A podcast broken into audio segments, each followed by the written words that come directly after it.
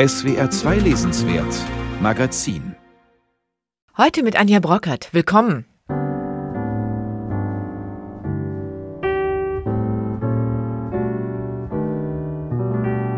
Gerade ist ein neues Buch von Helene Hegemann erschienen, Schlachtensee.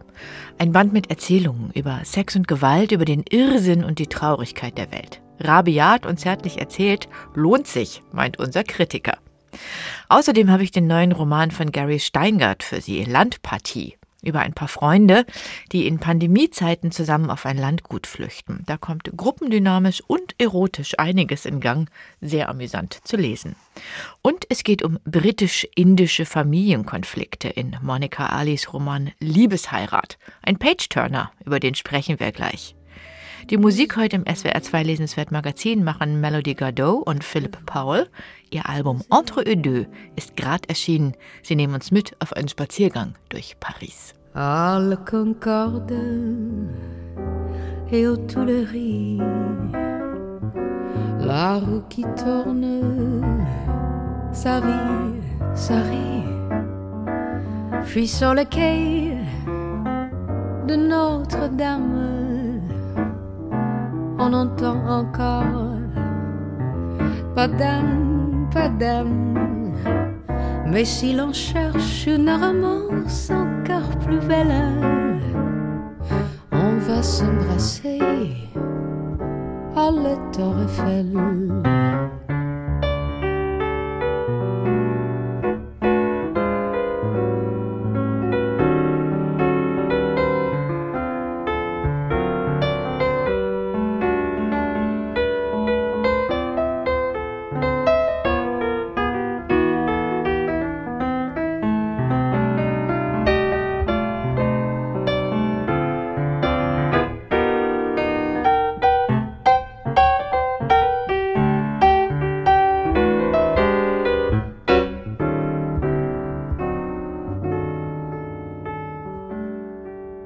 Im Haus der Familie Gurami sprach man nicht über Sex. So lautet der erste Satz in Monica Earlys neuem Roman Liebesheirat, und er zieht uns gleich hinein in diesen farbigen Familien- und Liebesroman aus Großbritannien. Ganz so keusch, wie der erste Satz suggeriert, geht es in diesem Buch nicht zu. Sex spielt durchaus eine Rolle. Aber vor allem erzählt Bestseller-Autorin Monica Early die Geschichte zweier sehr unterschiedlicher Familien, die im multikulturellen London des 21. Jahrhunderts aufeinandertreffen. Die Guramis, eine indische Einwandererfamilie, und die britischen Sangsters mit einer erklärten Feministin als Familienoberhaupt. Da sind schon ein paar Konfliktlinien ausgelegt und darüber spreche ich jetzt mit unserer Kritikerin Beate Tröger. Grüße Sie. Hallo aus Mainz. Ja, im Zentrum dieses Buches steht ein junges Paar, das heiraten will, die Einwanderertochter Jasmine Gorami und der Brite Joe Sangster. Und die beiden müssen jetzt zum ersten Mal ihre Familien zusammenbringen, um die Hochzeit zu besprechen. Und wir erfahren gleich zu Beginn des Romans, dass Jasmine sich vor diesem Treffen ziemlich gruselt. Warum? Weil äh, Jasmins Familie eine Familie ist mit merkwürdigen Gewohnheiten, kulturellen Eigenheiten, die dabei anfangen, dass die Mutter eine leidenschaftliche Köchin ist und ungefähr 22 Tupperdosen mit indischen Köstlichkeiten befüllt, die sie zu dieser Einladung bei der zukünftigen Schwiegermutter von Jasmine mitnehmen möchte. Der Vater ist ein strenger Herr und die Mutter von dem zukünftigen Ehemann von Joe, Harriet, ist eine waschechte Feministin. Man würde vielleicht sagen, eine der zweiten Frauenbewegung. Und ich habe auch an Yoko Ono gedacht, die sich nackig mit John Lennon in dieser Zeit der zweiten Frauenbewegung auf einem Plattencover hat fotografieren lassen und einen Orgasmus auf die Platte gestöhnt hat. So in die Richtung geht das auch mit Harriet.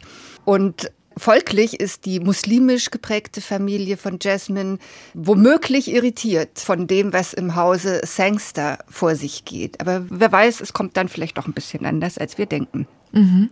Kümmern wir uns erstmal um die Figur der Jasmine. Monika Early zeichnet sie als eine sehr harmoniebedachte, eher zurückhaltende junge Frau. Der Vater ist Arzt. Jasmine ist seinem Wunsch gefolgt, ebenfalls Medizinerin zu werden. Aber im Laufe des Romans beginnt sie mehr und mehr an ihrem Lebensweg zu zweifeln und sich auch ein Stück aus den familiären Fesseln zu befreien. Könnte man das so sagen? Man kann das so sagen. Man muss dazu sagen, dass der Vater aus ganz armen indischen Verhältnissen nach London gekommen ist mit seiner sehr reichen Frau und als Migrant der ersten Generation einen beachtlichen Aufstieg hingelegt hat, den er auch von seinen Kindern erwartet. Und entsprechend ist Jasmine auch eine sehr gelehrige Medizinerin, die mit ihrem Vater dann auch immer abends komplizierte Fälle bespricht. Wenn irgendwie Diagnosen zu stellen sind, diskutieren die beiden also, wie kann man das lösen.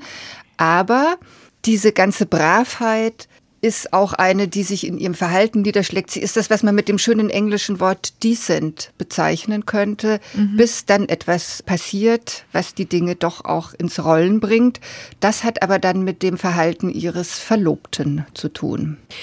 Jasmine fragt sich ja an einer Stelle, ob sie überhaupt Ärztin sein will, auch unter den Bedingungen des britischen Gesundheitssystems. Und Monica Early arbeitet im Grunde einige Themen, gesellschaftspolitische Themen und Kritikpunkte auch in diesem Buch mit auf. Ja, das ist sehr geschickt gemacht. Also Jasmine und Joe sind eben beide in Krankenhäusern. Jasmine ist auch viel mit Patienten auf der Geriatrie zugange und ein Pflegenotstand, wie wir ihn ja auch aus unseren Landen kennen, ist eben auch in London, in dem Klinikum, in dem sie arbeitet, zu beobachten.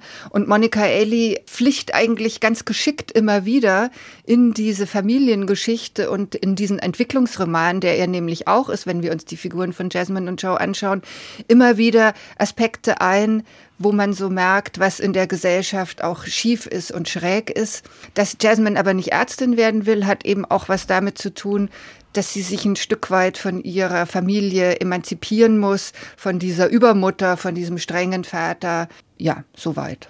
Es geht natürlich auch um die Selbstbestimmung der Frauen. Das wird an verschiedenen Figuren durchgespielt. Es geht auch um die Auseinandersetzung mit Rassismus, mit Orientalismus. Es geht viel um die Bedeutung der muslimischen Religion in diesem Roman. Es geht auch um kulturelle Identität. Im Vordergrund gibt es diese spannende Liebesgeschichte zwischen Jasmine und Joe. Kriegen sie sich oder kriegen sie sich nicht? Ganz einfach. Aber noch spannender fand ich eigentlich die Konflikte innerhalb der jeweiligen Familien, die Monica Early erzählt. Wie ging's Ihnen? Ja, das ist tatsächlich was, wo man ein Stück weit trotz dieser kulturellen Differenzen auch Parallelen in beiden Familien der Sangsters und Goramis sehen kann. In beiden Familien gibt es nämlich tiefer liegende innerfamiliäre Konflikte, die wir jetzt im Fall von Jasmine nicht verraten. Im Fall von Joe kann man sagen, er ist von seiner feministischen Mutter allein erzogen worden. Der Vater war also die meiste Zeit abwesend, eher ein Erzeuger als ein Vater. Und er hat das, was man einen veritablen Oedipus-Komplex nennt, der dann auch in psychoanalytischen Sitzungen bearbeitet wird. Das ist also auch noch ein Strang in diesem Buch, den ich selber ganz spannend fand. Die Gespräche zwischen Joe und seinem Psychoanalytiker Sandor. Denn Sandor und Joe sind eigentlich ja sozusagen Verkörperungen von dem westlichen Aspekten, die in diesem Roman Thema werden. Also diese Frage, wer bin ich, warum bin ich geworden, was ich bin, wie kann ich mich selber auch so reflektieren, dass das, was mir im Leben schwierig ist, die Konflikte und Muster, die sich immer wieder auf ungute Weise wiederholen, aufzuarbeiten. Und das ist eine völlig andere Lage, als wir sie in der Familie Gorami von Anfang an haben. Also wir hatten vorhin äh, Stichwort Rassismus. Jasmin kommt in eine Situation, wo sie von einer Angehörigen einer Patientin diskriminiert wird, weil sie eben anders aussieht als die meisten Leute, die in den Patientenbetten liegen und weil sie sich wehrt gegen eine zickige Patient, Angehörige einer Patientin. Und dieses Anpassungsmoment in der Familie Gorami ist ein ganz anderes als dieses Anpassungsmoment, das in der britischen Familie eine Rolle spielt. Die sind immer die Norm und müssen sich sozusagen von dem her wieder in die Norm einspielen, während die indische Familie immer das Gefühl hat, sie muss erst einer Norm überhaupt noch gerecht werden. Ja, es ist ein interessantes Buch. Es ist auch ein unterhaltsames Buch, aber ein paar Kritikpunkte hätte ich dann schon noch. Ich finde, die indischen Eltern und dieses gesamte indische Ambiente einfach ein bisschen zu klischeehaft gezeichnet. Also es riecht im Haus der Goramis immer nach Kardamom und gebratenen Chilischoten. Die Mutter, sie hatten es gesagt, kocht den ganzen Tag. Der Vater verkörpert das Klischee dieses ehrgeizigen Einwanderers, der bloß keinen Fehler machen will. Und außerdem rutscht Monika Early manchmal sprachlich ziemlich in den Kitsch. Also bei Sätzen wie sie flocht ihre Finger um seinen Nacken, habe ich dann doch ein bisschen gezuckt. Wir müssen uns einfach im Klaren darüber sein, dass wir es hier mit einem realistisch erzählten Buch mit märchenhaften Momenten oder Elementen zu tun haben. Also dieses klischeehafte, typisierende passt einfach gut zu dieser auserzählenden Art, von Monika Eli. Auserzählend das, heißt? Auserzählend heißt, dass wirklich die Details in allen Adjektiven miterzählt werden, dass das, was geschieht, dann immer nochmal zusammengefasst wird am mhm. Ende eines Kapitels. Also wir können uns in dieses Buch so richtig reinfallen lassen wie in eine Hängematte, denn es ist gut geschrieben, aber es erfordert jetzt nicht eine ganz starke Konzentration, wie wir sie zum Beispiel von einem avantgardistischer formulierten Text, der dann mit Ellipsen und Auslassungen und Montage arbeitet, erwarten müssten, sondern sondern wir haben es hier wirklich mit einem realistisch erzählten Roman zu tun. Und wichtig ist, glaube ich, auch zu wissen, dass parallel zu der Veröffentlichung des Buches die BBC auch schon an einer Verfilmung dieses Buches in Form einer Serie sitzt. Also es ist sozusagen ein Buch, aus dem dann ein Film schon von Anfang an Aha. mitgeplant ist und entsprechend ist es nicht sonderlich aufwendig, diesen Romantext sich in ein Drehbuch übersetzt vorzustellen, weil Monika Eli als Erzählerin in Anführungsstrichen sozusagen sehr viele Regieanweisungen in ihrem Erzähltext immer schon mitliefert und das ist natürlich auch ein bisschen das Problem dieses Romans, dass wir es hier mit Figuren zu tun haben, die manchmal doch sehr wie Marionetten an der Strippe durch die Handlung laufen aber andererseits, wie gesagt, es ist einfach ein wahnsinnig unterhaltsames Buch, in dem es Monika Elli auch gelingt, immer wieder eine Balance herzustellen an Stellen, wo es zu kippen droht. Das heißt, Sie würden den Roman trotzdem empfehlen, trotz der Kritikpunkte, die wir eben genannt haben?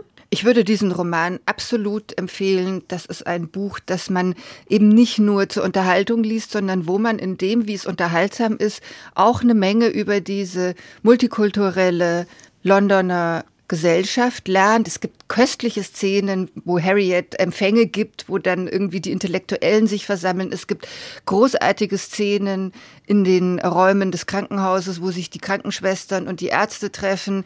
Es gibt großartige Szenen mit einer muslimischen Freundin von Jasmine Rania, die halal auf Datingportalen unterwegs ist.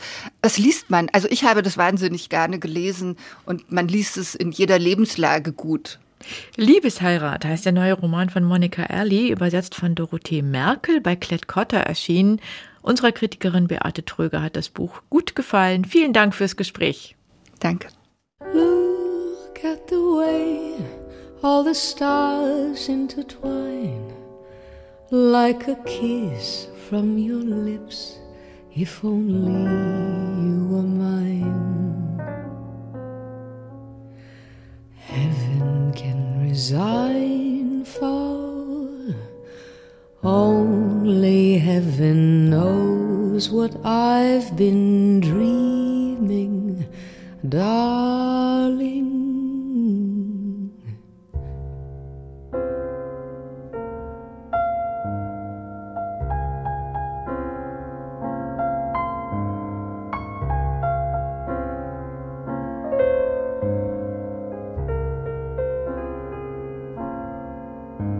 What of your eyes?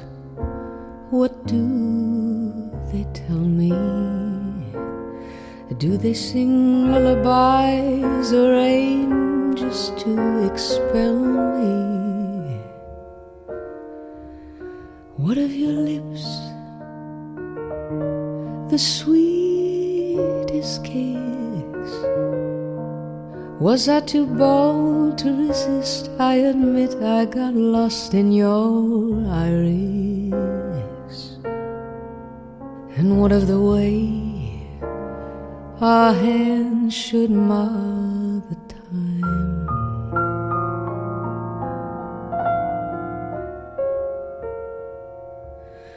What of your eyes like stars that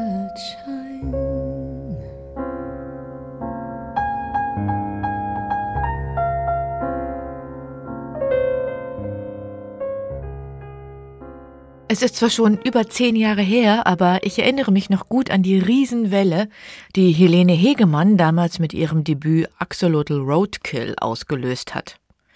Im Feuilleton wurde die gerade mal 18-jährige Autorin für ihre ruppige Coming-of-Age-Geschichte gefeiert, aber dann stellte sich heraus, dass sie Passagen aus einem Blog kopiert hatte und es gab heftige Diskussionen um die Definition von Plagiat und Zitatkunst.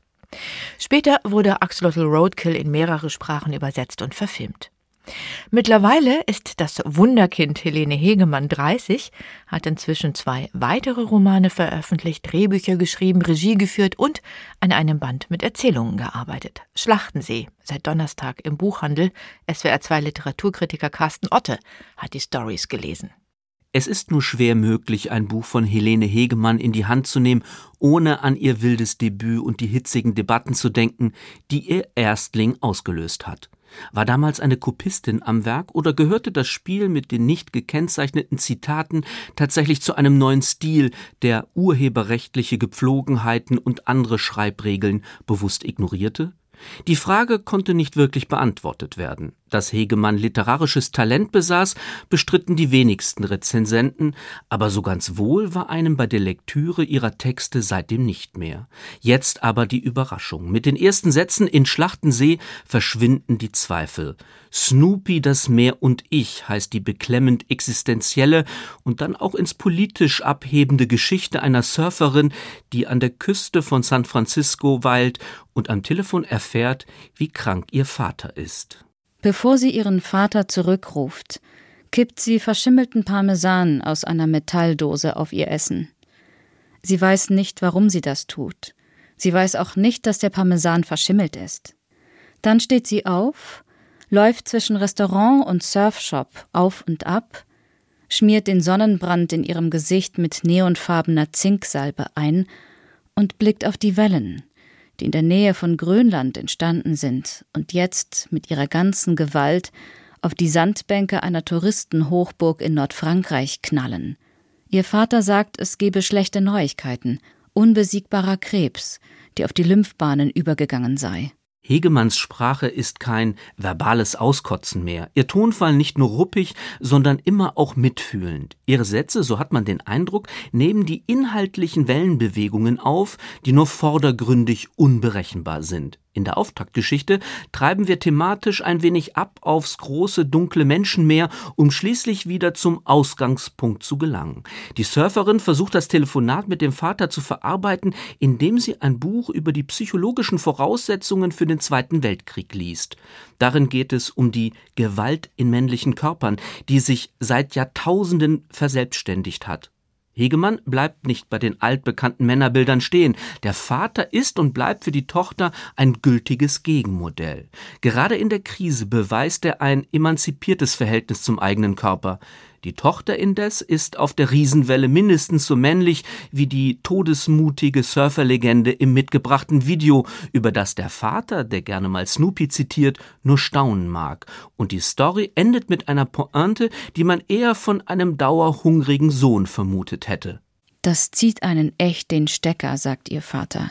Und sie fragt ihn, ob er Bock auf Vietnamesisch hat. Helene Hegemann, das zeigen auch die folgenden Geschichten, hat sich zu einer Schriftstellerin entwickelt, die längst nicht mehr nur provozieren möchte, sondern wirklich vielschichtig zu erzählen weiß, die überraschende Plots und bildstarke Szenen entwirft. Die Figuren in Hegemanns Erzählungen sind so kraftvoll wie entkräftet, mal seltsam überspannt, dann wieder verletzlich und versehrt. Sie sind überall in der Welt unterwegs, an der Wolga, in Österreich, in den USA und in Deutschland.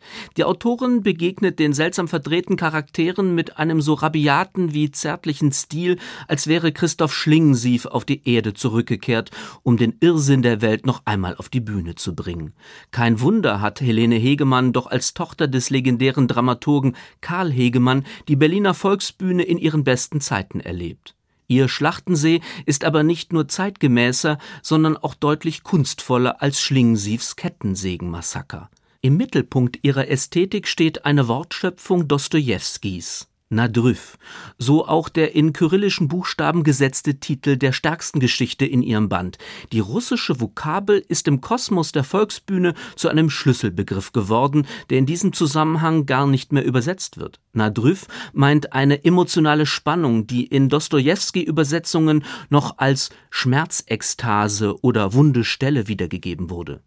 Ein Film über das Ende von Frank Kastorfs Intendanz am Rosa-Luxemburg-Platz hieß Nadrüff, die Volksbühne als letzte Realität.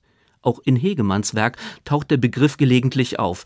Die mit Nadrüff überschriebene Hegemann-Story ist eine bizarre Liebesgeschichte, in der zunächst ein machtbewusster und sexsüchtiger Oligarch namens Arkadi porträtiert wird. Der Mann wird schon bald zur Projektionsfläche der Erzählerin. Ich zählte Arkadi zu meinen Feinden. Trotzdem achtete ich ihn mehr als die meisten der Männer, die ich als meine Kumpels bezeichnen würde. Mir sind Zorn und Zynismus im Kampf gegen Gegner immer lieber gewesen als Heuchelei im Kampf um gar nichts. Eigentlich möchte die Ich-Erzählerin von Arkadis Protz und seinem Macho-Gehabe berichten, doch je länger sie über den Russen nachdenkt, desto mehr erfahren wir über ihr widersprüchliches Leben. Sie ist mit einem 35 Jahre älteren Mann verheiratet, Sex aber hat sie vor allem mit Frauen. Die namenlose Erzählerin scheint äußerst klug zu sein, immerhin forscht sie im Bereich der künstlichen Intelligenz.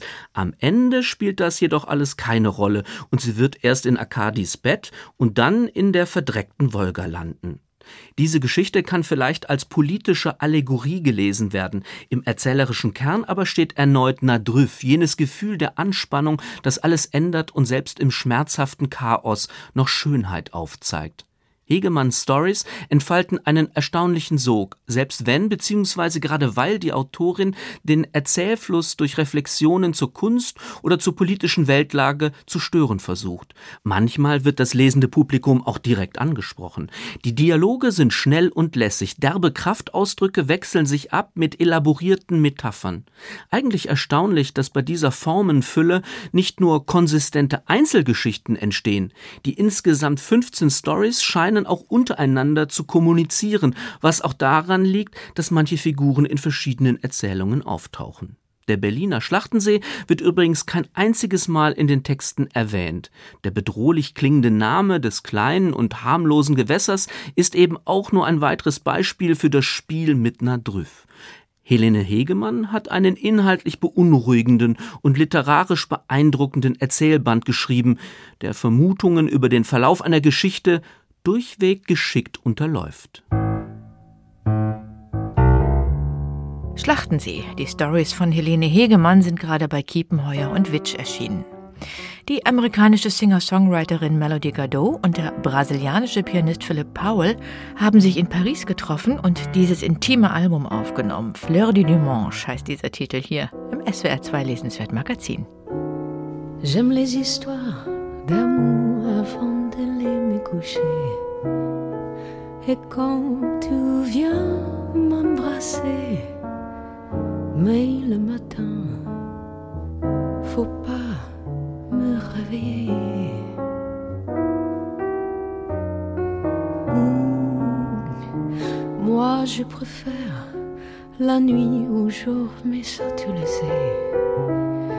Quand tu me laisses un mot, ça me plaît bien, mais surtout pas des fleurs dimanche matin. Mmh, sans que ça t'étonne, en feeling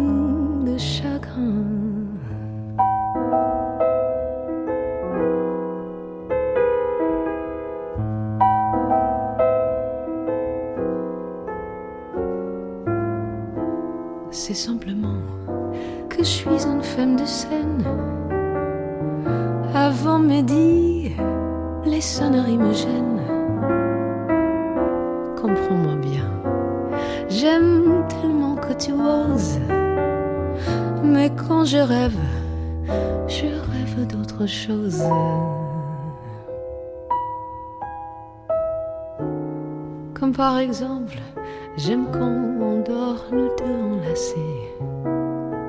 Et quand le temps nous perd dans des milliers de baisers, mais le matin,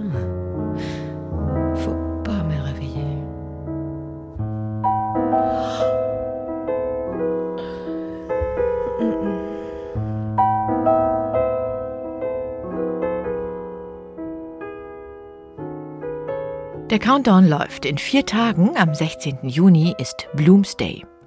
Da wird's in Dublin wieder mal hoch hergehen, auf den Spuren von Leopold Bloom, der Hauptfigur von James Joyce Roman Ulysses, wandern seine Fans durch die Stadt und feiern ihren Helden. Der Ulysses, dieses literarische Meisterwerk der Moderne, erschien 1922, vor 100 Jahren, und entsprechend wird der Jubel in diesem Jahr vermutlich noch etwas größer sein. Wir hören mal kurz rein in diesen Text, in die legendäre deutsche Übersetzung von Hans Wollschläger und der liest hier selbst.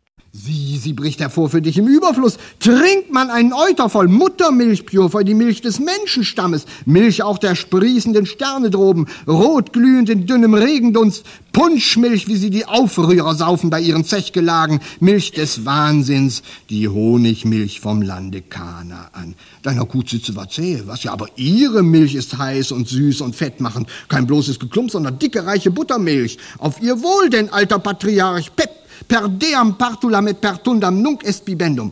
Alle los zu einer Saufparty, die Arme in arme Holland die Straße runter. Hey, kick doch mal der besoffene Pastor, der da aus dem Müttergenesungsheim rauskommt. Benedicat vos omnipotens Deus pater et filius. Kleine milde Gabe, Mr. Hans Wollschläger las aus Joyce Ulysses. Die Aufnahme erschien 1982 bei Surkamp. Jetzt ist es mit diesem Klassiker so. Der Ulysses steht zwar bei vielen Literaturfreundinnen und Freunden im Regal, aber gelesen haben ihn längst nicht alle. Vielleicht können wir Sie jetzt ein bisschen dazu motivieren, falls Sie noch nicht zur Joyce-Fangemeinde gehören.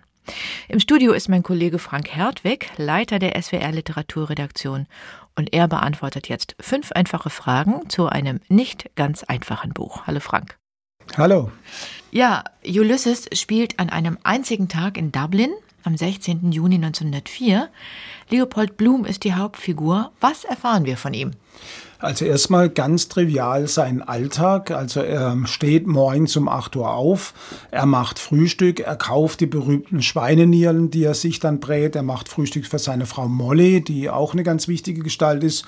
Er geht auf die Toilette. Das sagt schon viel aus, wenn das in einem Roman vorkommt. Also das war ganz neu. Also er akzeptiert keine Tabus, James Joyce, muss man sagen. Es gibt auch später noch eine Masturbationsszene. Also es ist schon ein sehr tabuloses Buch und er geht dann später zur Post er hat so eine Brieffreundin, mit der er immer so ein bisschen frivole Briefchen austauscht. Er geht auf den Friedhof, es wird eine Beerdigung geben. Und das lernen wir auch, er ist Anzeigenakquisiteur und arbeitet bei einer Zeitung. Und das ist eigentlich ein sehr, sehr schönes Kapitel, das auch literarisch ganz gut dargestellt wird, nämlich in Form von Zeitungsartikeln.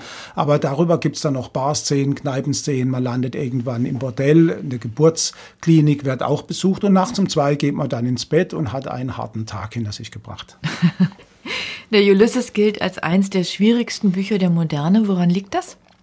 Es liegt, glaube ich, daran, dass Joyce eine Art gesteigerten Naturalismus versucht hat. Also er war großer Fan von Gerhard Hauptmann, von Ibsen und die haben ja Szenen sehr, sehr genau beschrieben. Und bei ihm, er wendet es auf das Denken an. Also er will nicht nur die Objekte beschreiben, sondern er will auch die Menschen beschreiben und die Hirne beschreiben, die Gehirne beschreiben, die Bewusstseine, die diese Objekte angucken. Und da weiß ja jeder von sich selber, es ist nicht alles chronologisch, es ist oft sehr, sehr assoziativ.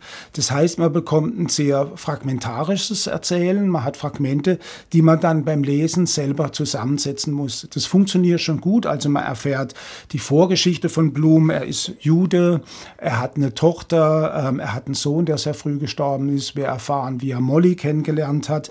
Aber das ist alles sehr assoziativ. Und dazu kommt noch, über den Tag gibt es auch noch sehr viele Assoziationen, die immer nur angedeutet sind. Er kauft sich sehr früh eine Seife, die hat er in der Tasche.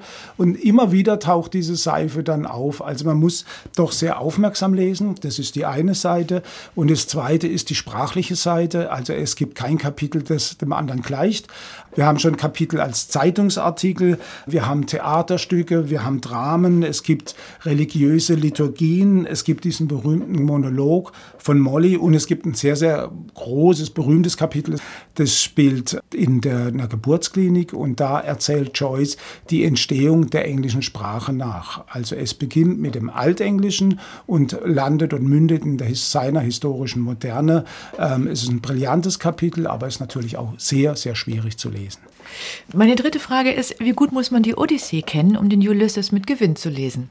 Also Es gibt zwei Punkte, da sollte man vielleicht die Struktur kennen. Der Ulysses beginnt nämlich nicht mit Leopold Blum, sondern mit einer anderen Figur, Stephen Daedalus. Und die ist ein bisschen abgekupfert dem Telemach, dem Telemachos, dem Sohn von Odysseus. Und die Odyssee beginnt auch mit drei Kapiteln, die erst noch auf Ithaka spielen, bevor wir dann zum eigentlichen Helden kommen. Das ist eins.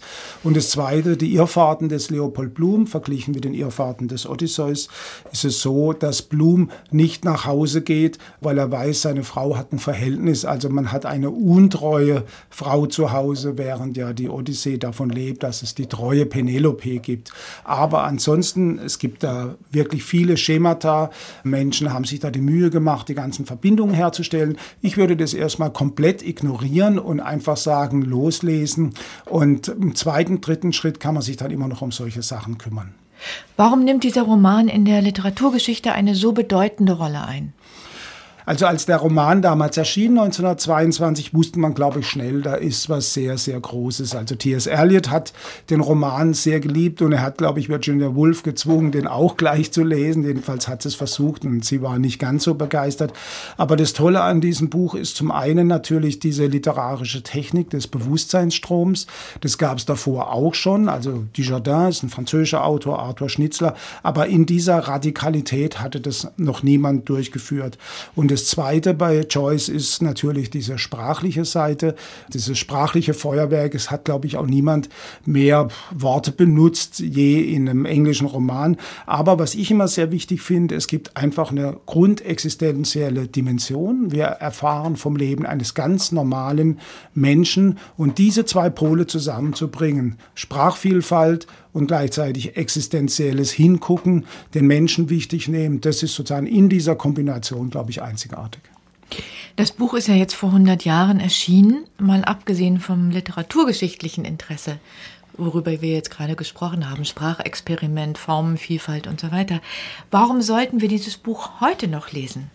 Ich glaube, das Buch ist einfach eine Kathedrale des Geistes. Also so wie wir heute noch in Kirchen gehen, ohne vielleicht gläubig zu sein, weil wir einfach sehen, das können Menschen machen, kann man natürlich den Ulysses eben lesen, weil man sieht, was ein großer Autor alles machen kann. Was ich darüber hinaus finde, ist, dass er sehr viel, in Anführungszeichen, anschlussfähige Themen hat. Also es geht um diesen, was man heute immer sagt, Klassismus, also dass jemand unter seiner Herkunft leidet. Das ist bei Stephen Dedalus, dieser wichtigen, quasi zweiten Figur neben Leopold Pum, sehr wichtig, weil er kommt aus kleinen Verhältnissen, er ist sehr, sehr klug, aber diese inneren Komplexe, diese inneren Spannungen, aus denen er nicht rauskommt, die sind ganz toll geschildert.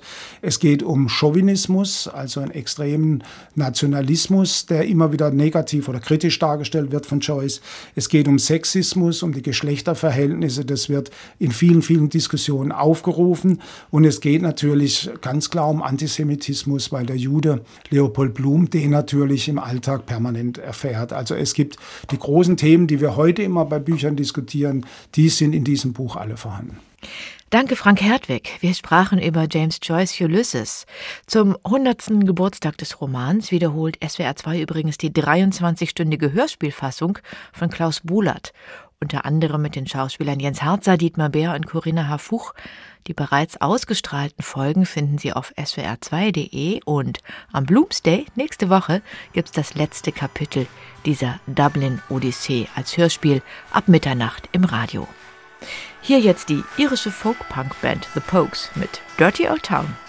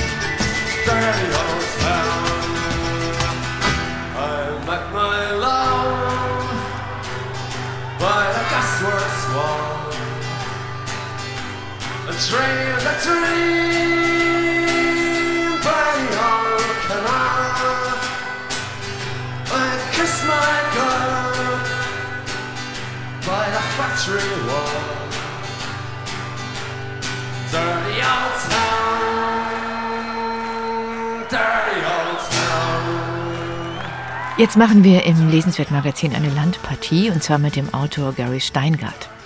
Es geht ins Hudson Valley, auf ein Landgut im Staat New York, das Zufluchtsort für eine Gruppe von Freunden wird. Denn in der Stadt, da lauert das Virus. Das Isolationssetting entwickelt sich zu einer Art Sozialexperiment. Trotz apokalyptischer Hintergrundstimmung geht es in diesem Roman erotisch munter durcheinander, die Emotionen schlagen hoch und die Hygieneregeln nun ja. Gary Steingart ist Jahrgang 1972 in Leningrad geboren. Mit sieben kam er in die USA und in seinen Romanen hat er immer wieder von der Lebenswelt russischer Immigranten erzählt. Dass Steingart selbst ein kleines Landgut besitzt, das war für diesen Roman sicher ganz nützlich und es gibt noch ein paar andere Parallelen. Mehr von unserem Kritiker Eberhard Falke. Gary Steingart, der in der Sowjetunion geboren und in den USA zum Schriftsteller mit satirischer Mission wurde, dürfte den März 2020 als einen inspirierenden Moment empfunden haben. Trotzdem ist sein neuestes Werk glücklicherweise kein reiner Corona-Roman geworden. Allerdings spielt die Pandemie als Anstoß für die Handlung doch eine entscheidende Rolle. Denn wie in Boccaccios Decamerone zieht sich auch bei Steingart ein Freundeskreis vor der Seuche, die in den Städten wütet, auf ein Landgut zurück. Daher der Titel des Romans Landpartie. Ziel der Landpartie ist das wunderbare Anwesen des Romanhelden Sascha Senderowski und seiner Frau Mascha. Er Schriftsteller im selben Alter wie sein Autor, sie Psychotherapeutin. Der Ort, nicht weit von New York im Tal des Hudson gelegen, ist ein Idyll. Trotzdem häufen sich die Zeichen des Untergangs, als wären die letzten Tage angebrochen, wenn nicht für die Welt, so doch für das kleine Reich der Senderowskis. Schon auf der zweiten Seite wird dem lieblichen Ort etwas Apokalyptisches zugeschrieben. Massenhaft fallen tote Äste von den kranken Bäumen im Park, das Duschen wird wegen der unsicheren Wasserversorgung zum Glücksspiel, Trump-Anhänger machen die Straßen mit ihren riesigen Pickups unsicher und die Unterhaltskosten für das Landgut steigen unaufhaltsam. Sandorowski beschleunigt seinen finanziellen Ruin noch, indem er durch die Gegend rast und riesige Summen für Wein, Delikatessen und Lebensmittelvorräte für seine Gäste ausgibt, die er mit folgenden Worten willkommen heißt. Meine Lieben, willkommen im Haus der Völkerfreundschaft, wie wir das in der Union der Sowjetrepubliken zu nennen pflegten.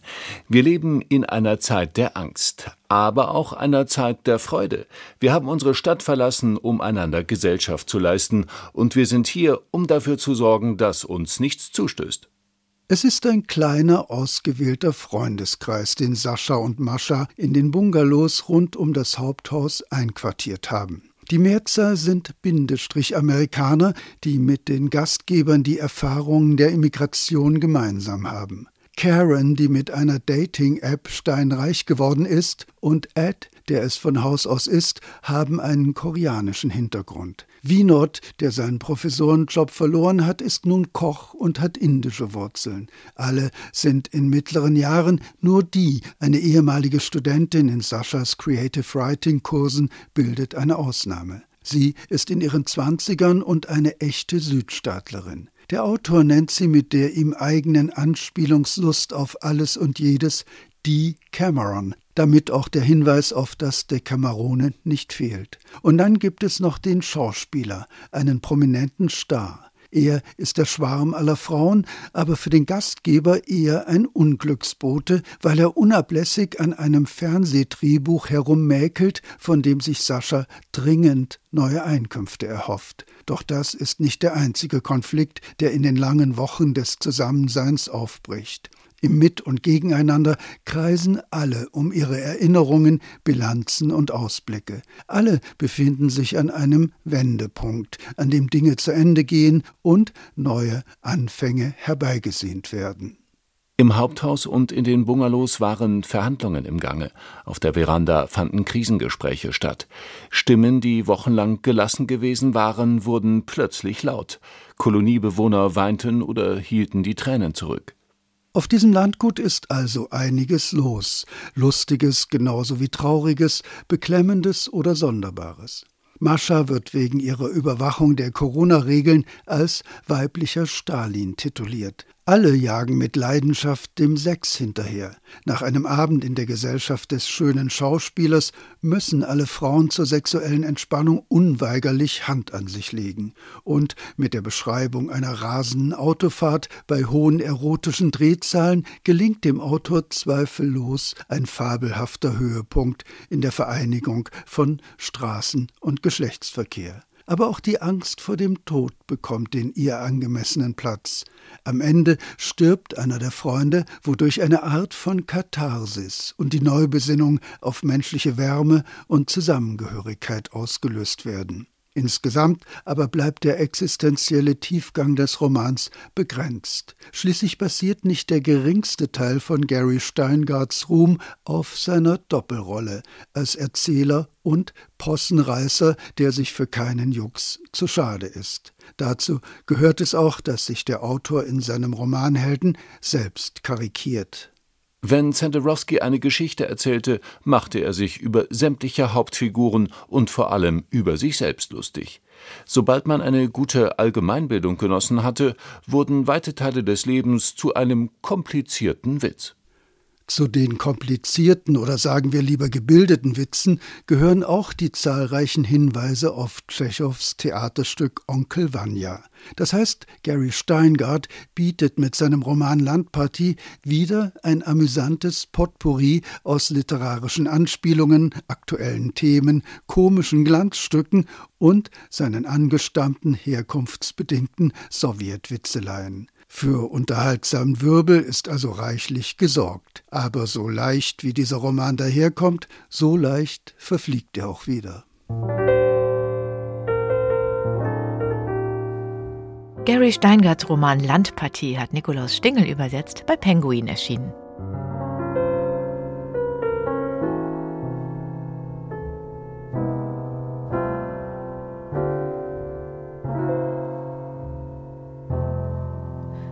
This foolish heart could love you.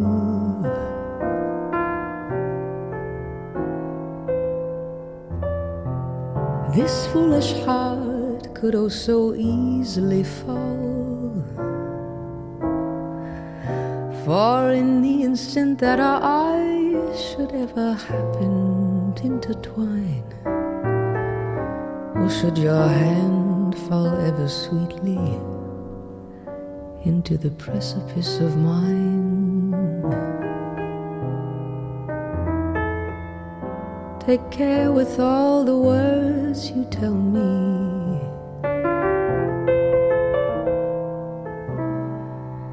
Take care with what your eyes may seem to say.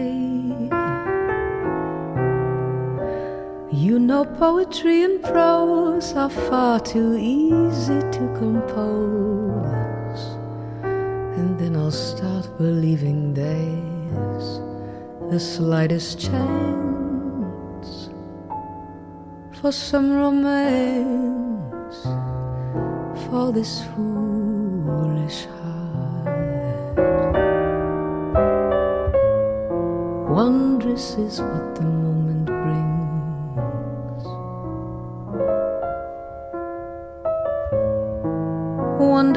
the song the songbird sings. But even though it's wonderful, the evening there, yeah, I should know there is about to be an end to everything I see. Trinken Sie gerne Kaffee und regelmäßig, vielleicht auch jetzt gerade, das Nachmittagstässchen zum Kuchen?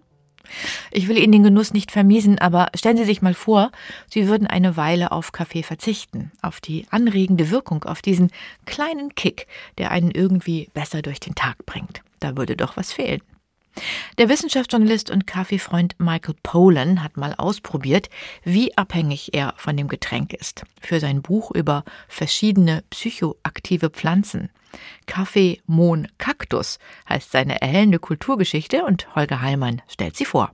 Nichts geht über den Selbstversuch. So sieht es zumindest der US-amerikanische Wissenschaftsjournalist und Autor Michael Pollan. In seinem neuen Buch über pflanzliche Drogen geht er deshalb nicht nur historischen, anthropologischen, biochemischen und botanischen Zusammenhängen nach, sondern probiert die bewusstseinsverändernden Substanzen auch selbst aus.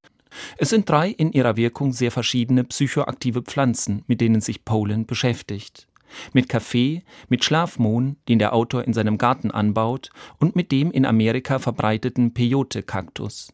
Das im Kaffee enthaltene Koffein putscht auf. Das Morphin, das aus dem Schlafmohn gewonnen wird, sediert. Und das Mescalin des Peyote-Kaktus hat halluzinogene Wirkung. Im Gegensatz zu Opium und Mescalin wird Koffein ständig konsumiert und ist mit keinen Verbotshinweisen versehen. 90 Prozent der Menschen, so schreibt Poland, nehmen regelmäßig Koffein zu sich, das nicht nur in Kaffee, sondern auch in einigen Limonaden enthalten ist und meist ohne Bedenken auch Kindern verabreicht wird.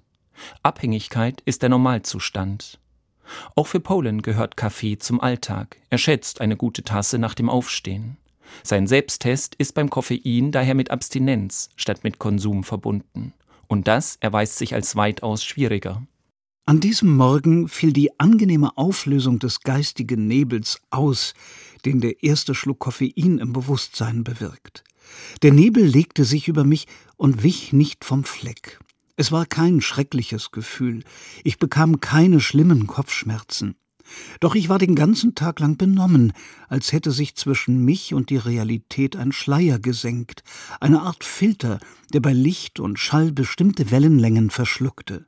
Das Kaffeekapitel ist das spannendste des Buches. Poland erzählt, wie der Kaffee im 17. Jahrhundert nach Europa kam und, so seine These, eine rationalere Denkweise begünstigt habe. Wie er es ermöglichte, die Produktivität zu erhöhen, weil er wach hielt und die Konzentration förderte. Poland listet den enormen Kaffeekonsum von großen Schriftstellern der Aufklärung auf, ohne den ihre heroischen Arbeitsleistungen kaum denkbar gewesen seien.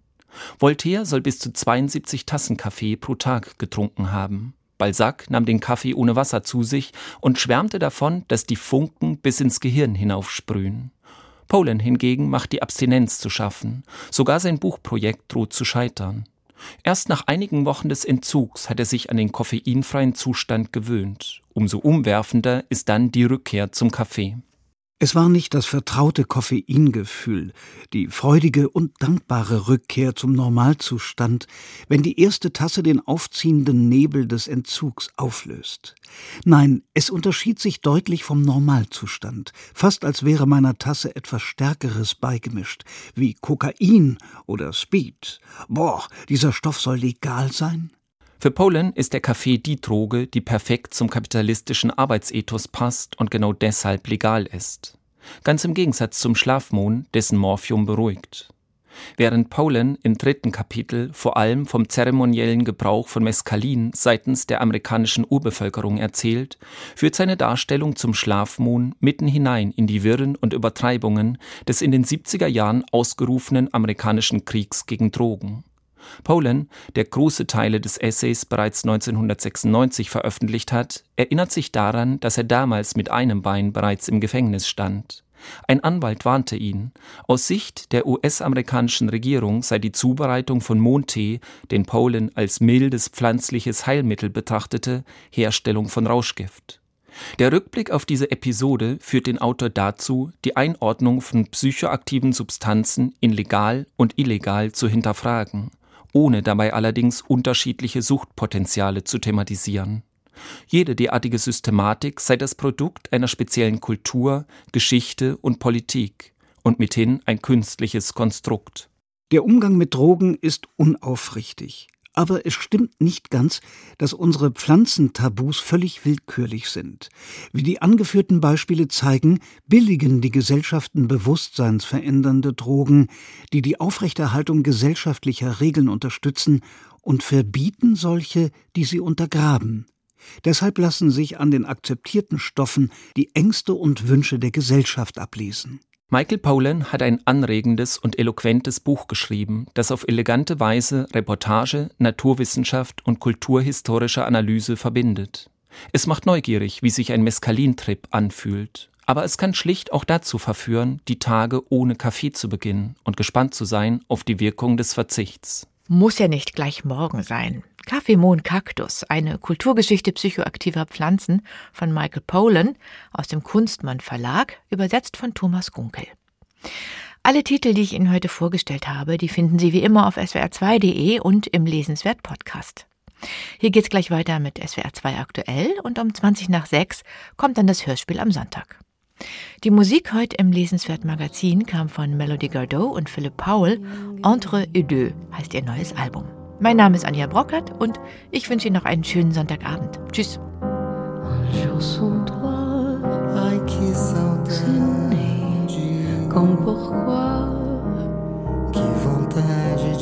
Les oiseaux s'envoient